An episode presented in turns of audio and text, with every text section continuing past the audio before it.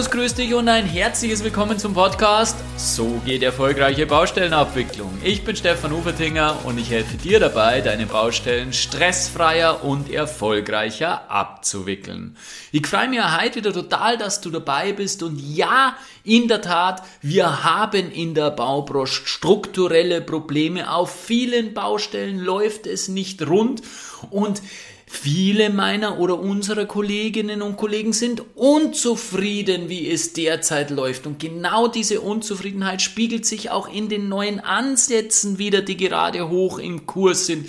Wir hören viel von dem Allianzmodell, wir hören von Early Contractor Involvement, Lean Construction Management greift immer mehr um sich. Also es sind ganz, ganz viele wichtige neue Entwicklungen, ja, die die Zusammenarbeit fördern sollen die das, das, das, das, das getrennte Auftraggeber, Auftragnehmer, Lager wieder zusammenführen sollen, die die Bauabwicklung einfach vereinfachen sollen und ja, wieder mit mehr Leichtigkeit in die Sache hineingehen sollen. Und ein Ansatz, der da noch weitergeht, ist, die sogenannte integrierte Projektabwicklung IPA. Ja, was sollen wir denn mit diesem Begriff nun anfangen? Das war zumindest mein erster Gedanke. Noch so ein Begriff, wo man sich nicht wirklich auskennt. Und in diesem Podcast oder in den nächsten beiden Podcast-Folgen will ich mit einem Interviewpartner genau da Licht ins Dunkle bringen. Was steckt denn eigentlich dahinter, hinter diesem Begriff? Was kannst du dir wirklich vorstellen? Was kannst du dir auch erwarten? Martin, was sind die Fallstricke bei IPA? Und genau dafür habe ich mir einen absoluten Experten geholt. Also du kannst dich auf die nächsten beiden äh, Podcast-Folgen absolut freuen. Viel Spaß beim Anhören.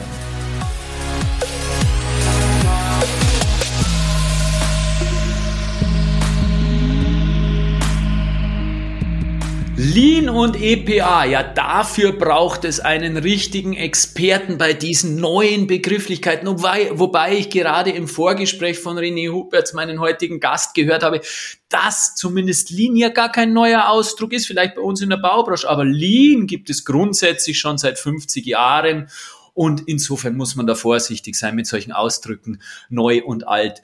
Aber ich habe mir eben einen absoluten Experten in diesen Themen geholt. Dr. Diplom-Ingenieur Reni Huppertz ist heute mein Gast. Er ist Doktorand an der RWTH Aachen gewesen und ist führender Experte für Lean Construction Management in Deutschland. Er entwickelt Teams und Coach und Coach Teams weiter im Lean Thinking und seit zwei, knapp zwei Jahren ist er Leiter IPA und Lean bei Schiffers Bau Consult. Mitglied Mitglied in vielen Expertengruppen zum Thema Lean etc. pp. Also jedenfalls mehr als kompetent, mir Rede und Antwort zu stehen zum Thema IPA. René, herzlich willkommen in meinem Podcast.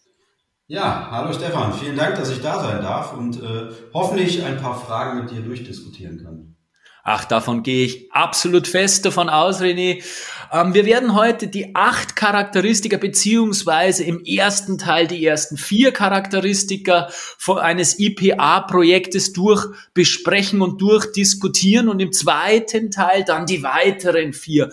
Und ich werde dich aber auch immer wieder etwas kritisch fragen, nur dass du dich nicht wunderst, weil ich höre immer wieder im Gespräch mit, mit, mit Bauunternehmen, aber auch im Gespräch mit Bauherren, ja, wo ist ist denn da eigentlich mein Vorteil bei diesen ganzen Ansätzen? Und genau darauf möchte ich schon auch heute rein äh, äh, drauf eingehen, dass wir wirklich herausarbeiten, dass wir auch ein bisschen in die Tiefe gehen, soweit es natürlich die Zeit zulässt, dass wir auch ein bisschen in die Tiefe gehen und genau diese Vorteile wirklich herausarbeiten, dass wir da in der Branche ein tieferes Verständnis dafür bekommen, dass da wirklich etwas da ist, was uns in der Bauabwicklung deutlich helfen kann. Steigen wir ein, wenn es für dich in Ordnung ist. Ja, sehr gerne. Ja, du hast ja kürzlich mit Professor Dr. Heiko Fuchs von Kapellmann Rechtsanwälten ein Seminar, ein Eintagesseminar, glaube ich, war das, ja. zum Thema IPA gehalten. Ja, und da habt ihr zunächst einmal einen Überblick gegeben, hast du mir erzählt, und das Ziel von IPA ähm, umrissen. Und genau da, damit möchte ich auch einsteigen. Kannst du meinen Hörern kurz sagen, was ist das Ziel von IPA und einen ganz kurzen Überblick dazu geben? Ja, sehr gerne. Äh, also ich würde mal behaupten, kurz umreißen ist gar nicht so leicht, äh, dass das Themenfeld IPA, weil es doch ein ganz großes Thema ist. Aber ich sage mal gerne so salopp, äh, wenn wir die Projektbeteiligten wie Bauherren, Generalunternehmer, Generalplaner inklusive entscheidende Nachunternehmer ähm, frühzeitig in einem Mehrparteienvertrag vereinen, gemeinsame Ziele definieren und dann das Projekt im besten Fall noch Lean und BIM-Methoden abwickeln, dann äh, sind wir da schon sehr weit unterwegs und das ist so grundsätzlich das Thema IPA, also die kollaborative Projektabwicklung, ähm, ummantelt mit dem IPA, äh, also mit dem Mehrparteienvertrag und da vor allem das Thema äh, ja, frühzeitige Einbindung der Projektparteien. Die Vergütung erfolgt im Standardfall auf äh, Selbstkostenerstattungsbasis, das heißt, jegliche Kosten werden erstattet und der eigentliche Gewinn, den man grundsätzlich als Unternehmen ja immer in irgendeiner Art und Weise reinkalkuliert, den bekommt man erst am Ende des Tages aus einem geschlossenen Risikopool ausgezahlt. Und genau dieses Konstrukt ist für mich die integrierte Projektabwicklung. Und ähm, da ist halt genau dieses Besondere, ähm, integrieren bedeutet ja grundsätzlich, äh, etwas so zu beschaffen, dass Unterschiedliches miteinander verbunden bzw. vereinigt ist. Und das ist genau die integrierte Projektabwicklung. Wir versuchen die unterschiedlichen Akteure, Bauherren, Generalplaner, GUs, Nachunternehmer und so weiter an gemeinsamen Zielen auszurichten. Und der Weg, der sollte weg vom Ich hin zum Wir gehen. Also nicht mehr dieser Gedanke, was ist das Beste für mich, was ist das Beste für mein Unternehmen hier jetzt in dem Projekt, sondern hin zum, was ist das Beste für das Projekt, dass man so halt gemeinsam erfolgreicher werden kann. Und da komme ich jetzt so ein bisschen auch äh, zu einem Österreicher, der mal ganz schön gesagt hat, der Robert Romberg, ähm, meinte mal in einem Gespräch, naja, die Branche sollte doch mal lernen, gemeinsam einen größeren Kuchen zu backen, weil dann hat jeder mehr vom Kuchen und wir streiten uns nicht mehr immer um diese kleinen Stücke, sondern jeder hat mehr davon. Und das, das ist für mich IPA äh, bildlich gesprochen. Ja, das macht ja auch absolut Sinn und ist ja auch ein Verhandlungsgrundsatz. Ähm, man soll schauen in Verhandlungen, dass man den Kuchen größer macht, um größere Stücke abzuschneiden. Dann findet man logischerweise auch ein leichter eine Einigung in einer Verhandlung. Richtig. Macht absolut Sinn. Also es sind eigentlich schon vorhandene Module, vorhandene Ansätze, die wir bereits haben in ja. unserer in unserem Toolbox, ja, die wir dann in ähm, einem IPA-Vertrag vereinen. Ja. Jetzt ist es ja ähnlich, hört sich vieles auch sehr in Richtung Allianzmodell äh, an. Jetzt ist es ja so, auch beim Allianzmodell, dass wir da gewisse Einschränkungen im Hinblick auf die Projektart haben. Also es wird sich nicht für jedes äh, 50.000 Euro Projekt Hofeinf äh, Asphalt, äh, Hofeinfahrt asphaltieren ein IPA eignen. Wie siehst du da, für welche Projekte eignet sich IPA? Also grundsätzlich stimme ich dir zu, für jetzt so eine Hofeinfahrt asphaltieren, äh, würde ich das auch mal in Frage stellen, aber ich glaube, meistens liegen die Grenzen in den Köpfen der Personen. Also äh, ich würde jetzt tatsächlich nicht pauschal sagen, es gibt eine, eine äh, Grenze, ab dem Volumen geht oder ab dem halt nicht. Äh, weil grundsätzlich bin ich der Meinung, dass auch bei kleineren Projekten äh, es tatsächlich nach IPA abgewickelt werden kann. Wir werden ja nachher die Bestandteile mal durchsprechen und dann wird man merken, naja, könnte man auch in kleineren Projekten machen. Ähm, also die größte Problematik äh, sehe ich dann fast noch in dem Kontext Mehrparteienvertrag, äh, weil man da juristische Unterstützung braucht und diese Erstinvestkosten, nenne ich es mal gerade, vielleicht was höher sind. Aber wenn wir mal so in die Branche gucken, es gibt ja auch relativ viele Unternehmen, die schon in partnerschaftlichen äh, Verhältnissen unterwegs sind. Also GUs mit Nachunternehmern oder Planer, die schon mit GUs zusammenarbeiten oder auch mit anderen Nachunternehmern, mit Fachplanern und so weiter wenn man das dann halt auch noch verbindet mit den kollaborativen Arbeitsmethoden, dann sind wir da schon nah dran und dann merkt man, naja, es muss kein 100 Millionen Projekt sein, um IPA zu machen, sondern man muss die Bestandteile kennen, sich damit auseinandersetzen und dann, glaube ich, wie eben gesagt, ist die Grenze eher im Kopf, mache ich IPA oder nicht. Wie immer, René, oder? Die Grenzen sind doch immer im Kopf. Gemäß Modellbeschreibung ähm, vom IPA-Zentrum definieren sich ÜPA durch acht Charakteristika und ich habe es einleitend schon gesagt, diese acht Charakteristika wollen wir, ja, wollen wir jetzt einfach gemeinsam durchgehen, weil du hast das jetzt auch schon ähm, ähm, einige davon angesprochen und ich glaube, wenn wir da Schritt für Schritt durchgehen und, und, und über jedes äh, Charakteristikum etwas plaudern, ich glaube, dann wird das auch runder und klarer. Also beginnen wir einfach beim ähm, ersten Charakteristika und das ist eh gleich das Etablieren eines Mehrparteiensystems. Und ähm, das soll alle Parteien, alle Projektpartner mit einschließen, von der Planung über die Ausführung, über sogar über bis hin zum Betrieb und alle eben auch in die Verantwortung nehmen. Und du hast im Vorgespräch gesagt, ja, das wird wohl meistens die größte Hürde auch darstellen. Und ähm, wo liegen denn da genau die Herausforderungen aus deiner Sicht und wie können wir diese Herausforderungen dann auch bewältigen? Auch hier äh, tatsächlich wieder ganz viele Herausforderungen sind im Kopf, weil man ja immer denkt, äh, man arbeitet gegeneinander, nicht miteinander. Und plötzlich redet man hier über ein Mehrparteiensystem. Und dann merkt man direkt mehr Parteien. Das heißt, ich habe die verschiedenen Parteien, die verschiedenen Akteure, wie eben schon gesagt, äh, Planung, Ausführung, Betrieb. Ich habe Nachunternehmer, ich habe Einzelvergaben unter Umständen, ich habe Generalunternehmen, Generalplaner und die sollen plötzlich in einem System zusammenwirken und das am besten kollaborativ, also im positiven Sinne aktiv zusammenwirken äh, und dann die Herausforderungen, gemeinsame Verantwortungen äh, übernehmen und gemeinsame Ziele definieren. Ich glaube, das ist so die größte Herausforderung. Also erstmal diesen Konsens zu finden und den dann vertraglich festzuhalten. Das ist das, was ich eben als Erstinvest bezeichnet habe, sich am Anfang diese Zeit zu nehmen, unterstützt auch noch juristisch ähm, diesen Vertrag zu erarbeiten, wo genau diese Bedingungen sind. Was sind unsere gemeinsamen Ziele? Was ist unser Best for Project Gedanke? Äh, wie teilen wir Risiken auf? Was sind Haftungsthemen? Und wie werden Gewinne schlussendlich verteilt? Und ich glaube, das ist die größte Herausforderung im Kontext mehr Parteiensystem. Hier ganz am Anfang Einigkeit über genau diese Themen zu finden, über die man sich immer streitet. Auch äh, also im Standardfall vor allem, wenn man die nicht im Anfang besprochen hat. Also wer haftet für was, äh, wie läuft die Gewährleistung ab, äh, gewinnmäßig, ne? wer kriegt eigentlich was vom Kuchen ab. Ähm, und ich glaube, das ist die Herausforderung. Ähm, ich sage mal, das Thema Mehrparteienvertrag, bin ich ganz ehrlich, ich bin kein Experte, deshalb, wie du eben schon gesagt hast, arbeite ich ganz gerne mit Professor Heiko Fuchs zusammen, wo wir auch wieder weiter noch so Seminare in dem Bereich machen ähm, und da kann man dann auch die juristischen Fragen klären. Aber im ersten, das sind so die Eckdaten, die in diesem Mehrparteiensystem geklärt werden müssen. Und es ist nicht so leicht. Also es ist ja nicht, man trifft sich alle zusammen, redet kurz drüber und schreibt am Ende äh, irgendwas auf, macht eine Unterschrift und am Ende des Tages ist man da fertig, sondern das braucht ein bisschen Zeit.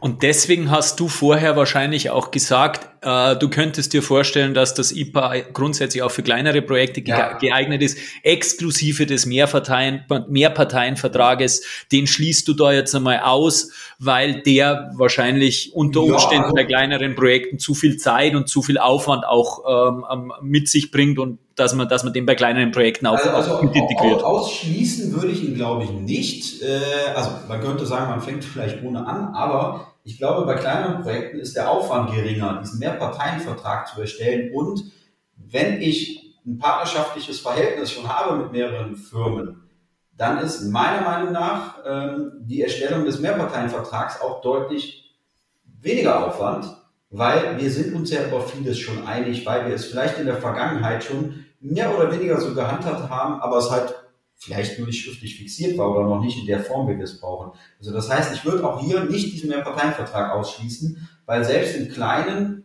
sehe ich die Möglichkeit, das vertraglich äh, zu vereinbaren. Mhm. Okay, verstehe.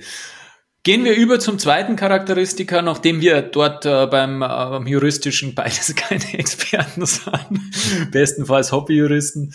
Ähm, das zweite Charakteristika ist die frühzeitige Einbindung der Schlüsselbeteiligten und das hört sich für mich ähm, sehr stark in Richtung Early Contractor Involvement gehend an, dass wir ja bereits äh, aus den Ansätzen Allianzmodell beziehungsweise eben Allianzmodell mit Early Contractor kennen.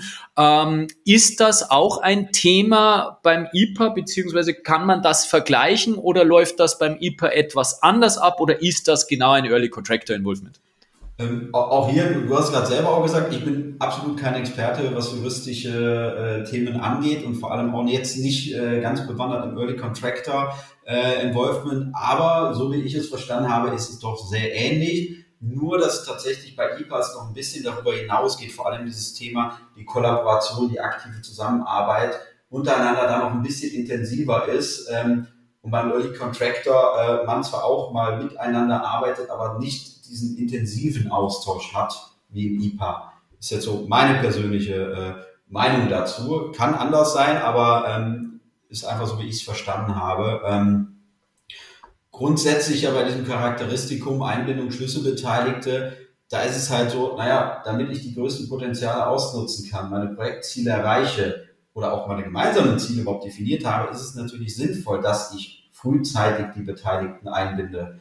Und ich glaube, das ist ja das, was wir im, Standardgeschäft oft, oft falsch machen. Äh, der Planer plant etwas, der Ausführende sieht das und muss es nochmal umplanen, macht doch wieder was Eigenes draus. Ähm, dann führt das zu Problemen. Dann haben wir baubegleitende Planung, große Risiken äh, in der Abwicklung.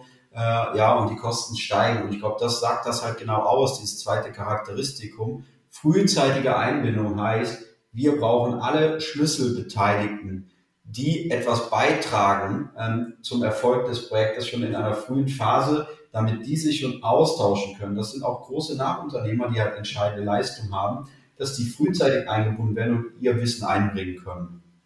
Und das ist, glaube ich, hier das, das Entscheidende mit da drin. Das macht mega viel Sinn und wir bekommen es ja in der Abwicklung in der herkömmlichen immer wieder mit, hey, wenn wir da das Know-how vom Auftragnehmer oft schon frühzeitig zur, zur Planung, zur Projektentwicklung gehabt hätten, dann wäre vieles, vieles viel easier gegangen. Und jetzt ist es ja so, dass das in Form eines Kompetenzwettbewerbes erfolgen sollte, diese Einbindung der Schlüsselbeteiligten. Ähm, auch da wieder die Frage der Anwendbarkeit auf kleinere Projekte.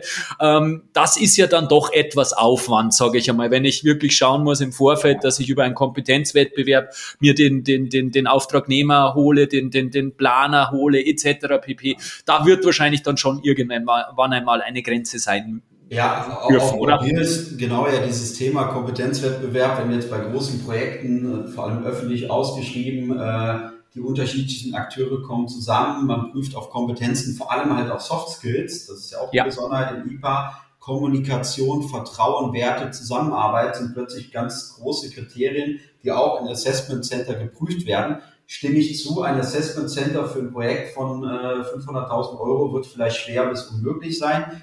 Aber auch hier wieder das Thema, im kleinen Projekt hat man vielleicht schon das IPA-Team und muss nicht mehr dieses ganze Assessment Center, diesen Kompetenzwettbewerb in dem Kontext machen, weil der GU hat schon den Planer, mit dem er eng zusammenarbeitet, man vertraut sich und man hat die Strukturen schon. Das würde ich hier als Besonderheit sehen. Wenn wir aber jetzt komplett neu vergeben, äh, ganz offen sind und die Beteiligten wird zusammenwürfeln wollen, dann komme ich nicht drum herum, diesen Kompetenzwettbewerb zu machen. Und dann stimme ich dir zu, äh, spielt der Preis dann wieder eine Rolle, ähm, dann wird es schwer bei kleinen Projekten. Aber wie gesagt, hier ganz wichtig das Thema, dass in einem Kompetenzwettbewerb nicht nur die fachliche Kompetenz entscheidend ist, ja. also vor allem Problemlösung, Teamfähigkeit, Kommunikationsverhalten, also genau deine Themen, die du äh, sonst, sonst auch äh, für dich äh, gefunden hast, sind hier ganz entscheidend macht auch mega viel Sinn, wenn nicht so eng, also würde grundsätzlich Sinn machen, meiner Meinung nach, auch beim herkömmlichen bilateralen Vertragsverhältnis, aber da natürlich noch viel mehr. Noch eine kritische Nachfrage, weil ich äh, schon öfters im Zusammenhang eben auch mit dem Allianzmodell den Vorwurf äh, von der ausführenden Seite gehört habe, ja, das ist ja Wahnsinn, da stelle ich dann meine besten Männer ab, die dann äh, äh tagelang durch Assessment Center laufen und weiß aber noch nicht einmal, ob ich hier den Auftrag bekomme, bekomme kein Geld. Ich meine, ähm, Angebotserstellung ist eh schon unentgeltlich, aber jetzt noch Assessment Center dazu zu machen, so Kompetenzwettbewerbe, das ist, sprengt dann den Rahmen. Wie, wie stehst denn du zu diesen Vorwürfen gegenüber den, diesen Ansätzen? Ja, ich sag mal, da sind wir im Thema Chancen und Risiken oder Innovation. Ich muss natürlich mal äh, ein Risiko in dem Sinne eingehen, um am Ende davon zu profitieren. Wir sind gerade in einer frühen Phase, es ist natürlich alles noch schwer. Das ist ja auch im Allgemeinen das Kritische am Markt, dass die Leute sagen, wir wissen noch nicht, ob es erfolgreich ist. Dann gibt es halt die Beteiligten, die sagen, okay, wir sind so innovativ, wir versuchen es, in der Hoffnung, da auch viel rauszunehmen. Also wenn wir ans erste iPhone denken, das erste äh, Touchpad, was da war, äh, Bedienfeld, äh, anfangs total kritisch und jetzt nutzt es jeder. Und hier ist es, glaube ich, man muss offen sein. Also wir selber, äh, kann ich auch sagen, wenn wir bei den Verfahren teilnehmen, ja, der Aufwand ist größer. Und ja, dann kriegt man auch mal Nein und denkt, wow, okay, wir haben jetzt viel investiert und nichts zurückbekommen. Aber wenn man dahinter steht, sagt man, man macht es gerne, weil der nächste Auftrag, den kriege ich dann vielleicht und dann bin ich drin in der IPA-Welt, im IPA-Projekt. Und dieses Investment muss man dann tätigen. Ich glaube, das ist eine Mindset-Sache. Also tatsächlich die Unternehmen, die äh, sagen, ja, ich möchte hier am Anfang dieses Investment nicht tätigen, um mich da in den Kompetenzwettbewerb zu stellen. Gut, die, dann warten die halt noch ab. Ich glaube, der Markt ist groß genug. Es gibt auch genug traditionelle äh, Projekte, die das nicht brauchen. Also es muss jetzt nicht jeder auf diesen Zug aufspringen, ähm, sollte auch nicht, weil das andere wird es weiterhin geben. Und die, die sagen, wir haben die Leute, wir haben die Kapazitäten und wir haben das Interesse, da mitzumachen, die investieren da rein. Also ich glaube, man sollte das nicht trennscharf sehen. Äh, das ist eine, eine eigene Geschmackssache, um es mal so zu sagen. Ah, verstehe, verstehe. Kommen wir zum nächsten Charakteristika und zwar geht es da um die Risikotragung. Kennen wir auch bereits aus dem Allianzmodell. Es geht äh, darum, dass gewisse bekannte Risiken im Vorfeld besprochen werden und dann ähm, in einem gemeinsamen Risikotopf gemeinsam getragen werden. Ja, es gibt nicht nur mehr eine AG, eine AN und vielleicht eine neutrale Sphäre, sondern auch eine gemeinsame Risikosphäre. Ähm, wie läuft denn das genau? Also wie, wie werden die Risiken identifiziert? Wie werden sie dann ähm, gemeinsam festgelegt? Und ähm, Frage zum Beispiel, beteiligt sich dann hier auch an diesem Risikotopf auch der Planer zum Beispiel, wenn er in diesem Mehrparteiensystem eingebunden ist? Wie läuft das genau? Also zum ersten würde ich persönlich es so definieren, dass man ähm, im IPA-Kontext nur eine Risikosphäre hat weil wir sind alle in diesem Team, wir, haben alle die Risiken.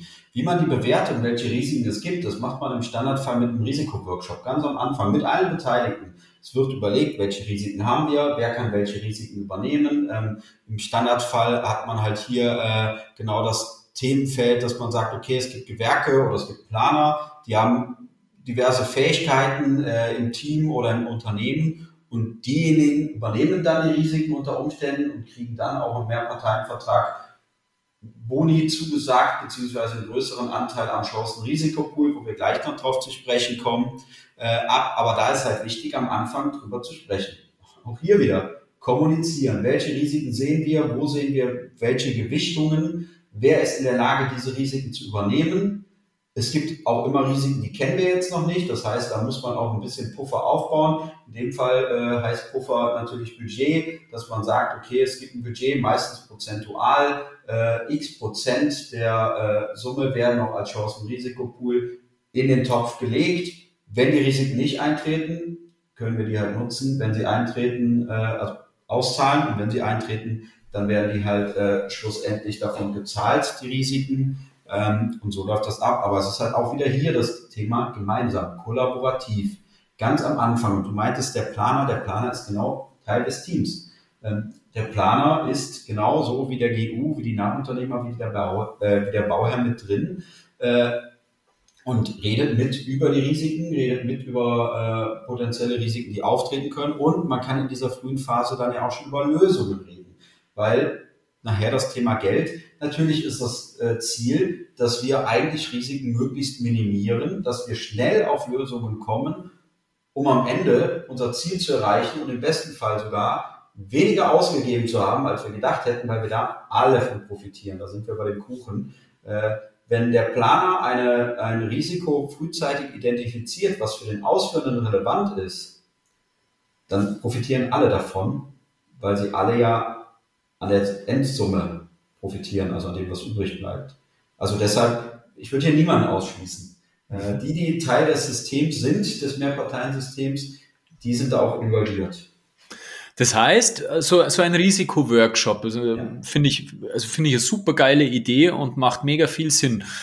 Aber ich stelle mir das doch dann wieder auf der anderen Seite relativ kompliziert vor. Wenn ich mir so einen Risikoworkshop vorstelle, da kommen dann alle dazu, alle ja. Beteiligten ja. und jeder schmeißt mal seine Risiken, die er so hat, auf den Tisch. Und da kommen dann auch Risiken auf den Tisch, wie das Kalkulationsrisiko des AN, das, das, das, das Fehlerdispositionsrisiko, Lieferantenrisiko des AN, also die klassischen Risiken, aber also AN-Risiken, aber genauso die klassischen Risiken ja. des AG, wie Planungsbeistellung gibt's in dem Fall nicht mehr, aber, aber von beigestellte Stoffe vielleicht oder irgendwie sowas. Also da, auch die ganz klassischen Risiken kommen da auf den Tisch und man wird, man spricht darüber, wie Eintrittswahrscheinlichkeit, welcher, welcher Topf das dahinter steckt genau. und dann wird es aufgeteilt. Und am, am Schluss und dann, dann, wird aufgeteilt, äh, wer, wer ist für welche Risiken zuständig verantwortlich und wer nicht. Äh, ich sage immer so als ganz banales Beispiel, man könnte Mehrparteienvertrag jetzt vereinbaren, dass der Trockenbauer das Baugrundrisiko trägt und dafür einen größeren äh, Anteil am Topf bekommt, wenn was übrig bleibt.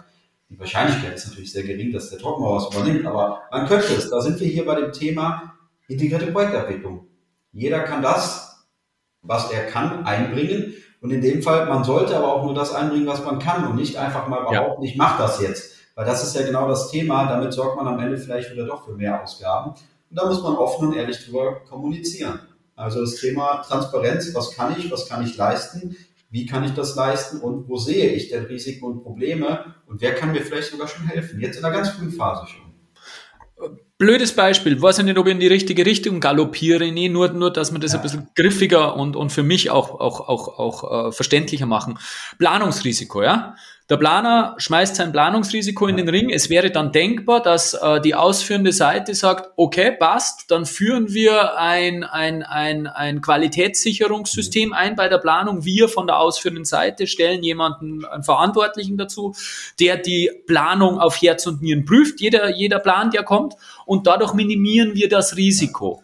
Das ist tatsächlich ja eigentlich schon originärer Bestandteil von IPA. Also das passiert ja in dem Fall schon gar nicht mehr. Dieses Planungsrisiko wird ja deutlich äh, reduziert, weil ja immer schon der Ausführende mit im Boot ist. Also das ist ja genau das Thema, dass wir diese kollaborative, ich nenne es jetzt mal kollaborative Planung haben, dass immer auch der Ausführende mit dabei ist und mit drüber schaut und wir nicht mehr das Thema haben, es wird geplant und dann wird gebaut, sondern der Ausführende schaut konsequent mit über die Planung, sodass die Planungsrisiken nicht ausgeschlossen werden können, das auf keinen Fall, aber ja deutlich reduziert sind, weil wir schon durchgehend in diesem Mehrparteiensystem ja alle in einem Boot sind. Und im besten Fall sitzen während der Planung die Ausführenden schon mit dabei und gucken drüber.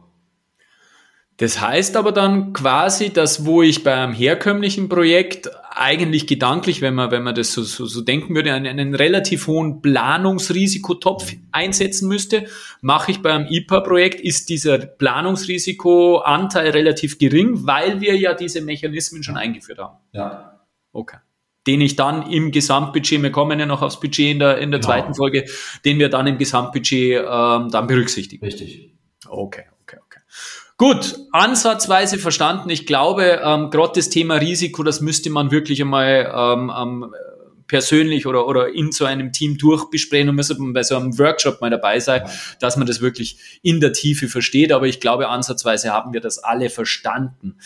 Ähm, letztes Element, das wir in dem heutigen ersten Teil besprechen wollen, und da kommt jetzt ein ganz, ganz spannendes äh, Element und, und, und auch ein Element, das in der herkömmlichen Projektabwicklung für unvorstellbar pro viele Probleme verantwortlich ist, nämlich das Thema Entscheidungen treffen. Wir wissen alle, wir haben ein riesen Entscheidungsproblem. Es werden Entscheidungen gar nicht getroffen, im schlimmsten Fall verschleppt getroffen.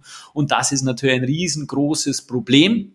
Und deswegen ist es natürlich eine, äh, absolut begrüßenswert, wenn man dieses Thema im IPA-Kontext irgendwie verbessern kann. Wie werden denn im IPA-Modell die Entscheidungen getroffen? Durch welche Mechanismen, durch welche Strukturen wird das ganze Entscheidungsthema verbessert? Also ganz einfach gesagt, je länger ich für eine Entscheidung brauche, umso teurer ist es und umso weniger bleibt am Ende übrig. So. Das ist schon mal eine ganz große Motivation, schnell auf Entscheidungen zu kommen, weil jede Verzögerung in der Entscheidungsfindung führt dazu, dass höhere Selbstkosten entstehen, die erstattet werden, dass schlussendlich der Topf geschmälert wird. Das heißt, eigentlich hat jeder eine, eine intrinsische Motivation, Entscheidungen zu treffen, ähm, weil wir sonst finanziell schlechter dargestellt werden äh, oder dargestellt sind. Ähm, das heißt, hier äh, haben wir ganz klar schon mal den Punkt Geld, der dafür sorgt, dass Entscheidungen getroffen werden. Dann ist es so, dass wir verschiedenste, ähm, ich nenne es mal gerade Hierarchieebene, das ist aber eigentlich falsch gesprochen. Also wir haben einmal das PIT, das Projektimplementierungsteam äh, oder Project Implementation Team. Das ist äh, quasi die, die Personen, die auf der Baustelle alles umsetzen und so weiter. Dann gibt es das äh, Project Management Team, ähm, was tatsächlich dann die, die Projektleiter, die Vorarbeiter und so weiter sind, die die Entscheidungen schon treffen, also aktiv am Projekt, die bekommen die Befugnisse, Entscheidungen zu treffen, damit es eben schnell geht. was auch wieder dann ein Problem ist, plötzlich müssen Personen Freigaben für etwas kriegen, was sie vorher nie durften. Großes Thema, aber damit man diese Entscheidungen treffen kann und auch schnell treffen kann, ist das notwendig. Das heißt, ganz wichtig, Entscheidungsbefugnisse an das Project Management Team aussprechen, damit zügig Entscheidungen getroffen werden. Und die Besonderheit im IPA-Projekt ist vor allem Einstimmigkeit. Jetzt denkt man, okay, wie will ich denn eine schnelle Entscheidung treffen und dann auch noch einstimmig?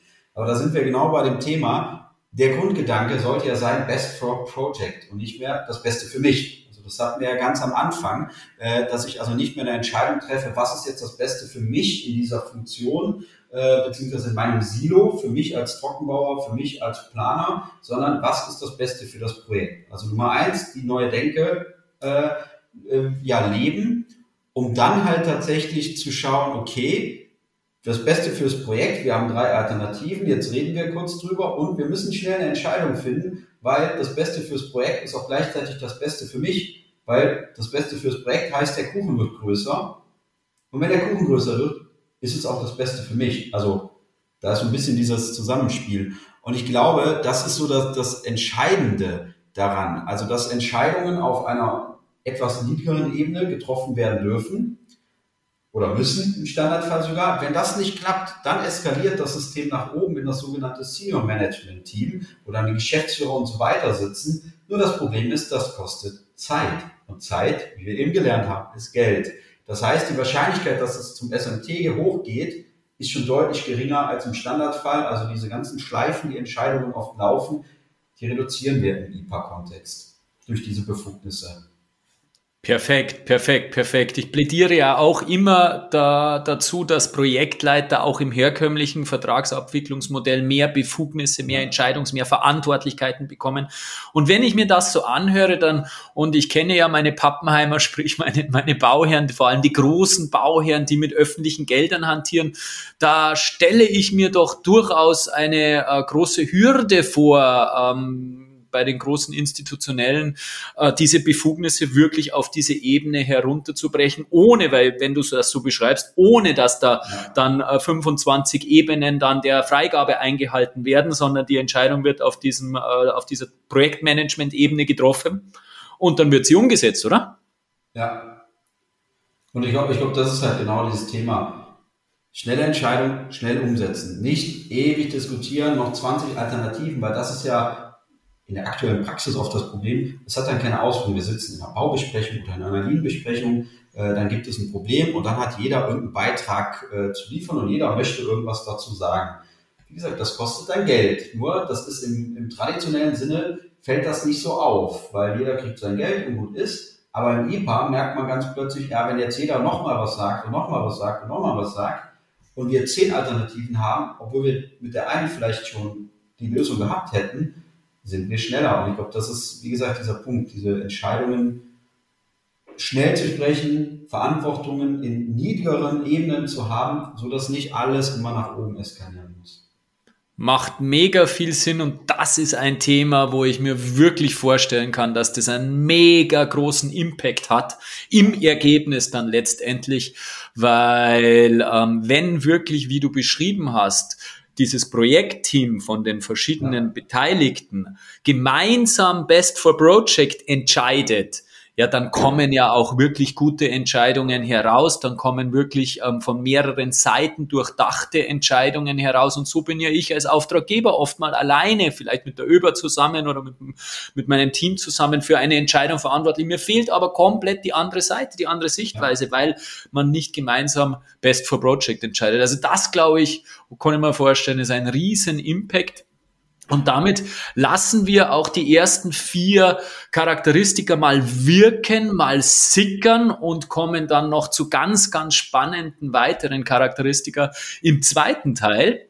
René, einstweilen mal recht herzlichen Dank. Es war schon wahnsinnig spannend und ich kann mir oder mir wird immer mehr klar, wie denn so die Zusammenhänge sind und dass das, man sagt ja Emergenz dazu, oder? Wenn die ganzen Dinge ineinander greifen und dann plötzlich in ein großes Ganzes münden und äh, das ist schon absehbar, dass dieses Potenzial da drinnen schlummert. Ja, vielen lieben Dank. Ich freue mich schon auf die, die nächste Folge und die nächste Diskussion mit dir. Also ich glaube, es ist ein großes Thema. Äh, man kann auch viel darüber reden, aber man sollte anfangen, darüber zu reden und dann gemeinsam äh, zu schauen, was man daraus macht. Danke, René.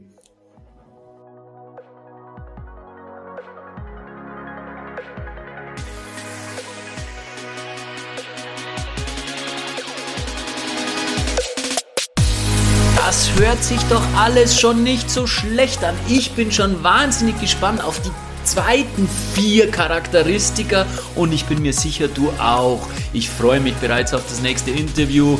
Herzlichst dein Stefan Ubertinger.